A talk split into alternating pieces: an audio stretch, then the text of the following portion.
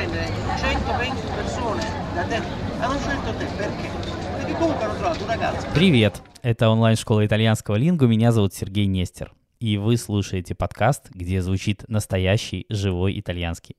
Мы делаем этот подкаст вместе с вами, и это здорово. Когда я говорю вместе с вами, я имею в виду ваше участие, участие слушателей нашего курса итальянского и подписчиков в комментариях, в обсуждениях этого подкаста. Это лучшее, что могло произойти с этим проектом. А Мы решили так. Пусть гость говорит о том, что считает важным, интересным, забавным, смешным, неважно. Пусть расскажет э, любую историю, свою собственную, своего знакомого или историю, которая, может быть, никогда не случалась, которую он просто где-то слышал.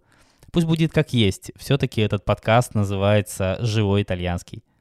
Если вы слушаете этот подкаст на Ютубе, вы можете читать субтитры на итальянском и видеть перевод. На других платформах ищите оригинальный текст и перевод в описании эпизода.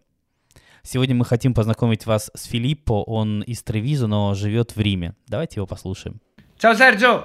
Io, come molti italiani, ho vissuto all'estero per periodi della mia vita e sfruttando il, il fatto del, del- del ristorante, della pizzeria italiano presente in ogni città o cittadina del mondo, anche paesino direi, andando all'estero trovando lavoro con estrema facilità e potendo eh, fermarmi qualche mese in Inghilterra e in Francia, sono stato in Spagna, in Norvegia. Questo facilita di molto la possibilità del giovane italiano di viaggiare, anche senza soldi, lavorando un po' qua e un po' là e conoscendo, e conoscendo il mondo. Che cosa succede? Un italiano quando va all'estero, ma penso chiunque, va incontro a una sorta di classificazione, secondo stereotipi, a cui è sottoposto e che eh, si trova a, a rappresentare l'immagine dell'italiano, dell'italianità. Nonostante noi italiani sappiamo della grandissima varietà in realtà che c'è proprio all'interno dei confini nazionali, con culture e popoli molto diversi tra loro, con tradizioni diverse, con una storia differente, perché se immaginiamo che Venezia, da dove, dove- vengo io, è stata la più longeva repubblica della storia ad oggi dell'umanità, ok?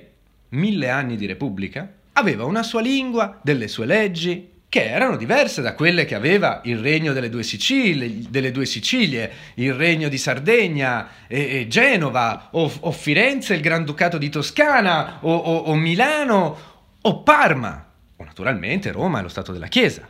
La pizza non è una tradizione italiana, è un piatto tipico campano, come anche la pasta.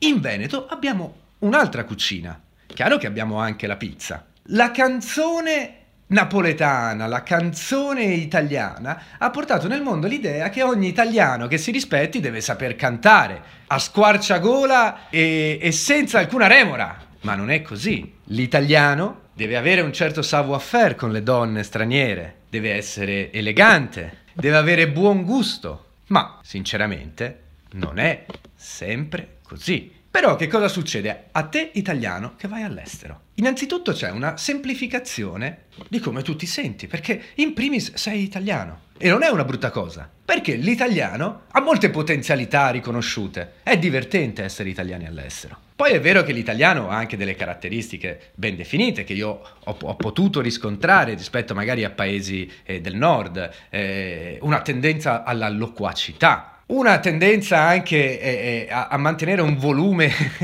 di voce e di espressione abbastanza alto, un'ottima eh, capacità di sapersi districare in situazioni non convenzionali o non propriamente formali, per esempio. E soprattutto l'italiano all'estero deve avere il dovere di saperci fare con le donne. Deve essere un grande amante Se vuoi essere veramente un italiano all'estero, devi tener conto di tutte queste cose. E alla fine sei portato anche tu a farlo.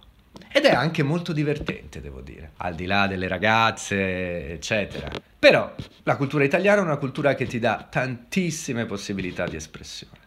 Итак, вы слушали подкаст «Живой итальянский», и по тому же хэштегу «Живой итальянский слитно» вы можете найти нас во всех соцсетях. Как всегда, мы будем благодарны за оценки и отзывы в Apple Podcasts и на других платформах. Мы услышимся, как и договаривались, в следующий четный понедельник. А на сегодня все. А престо.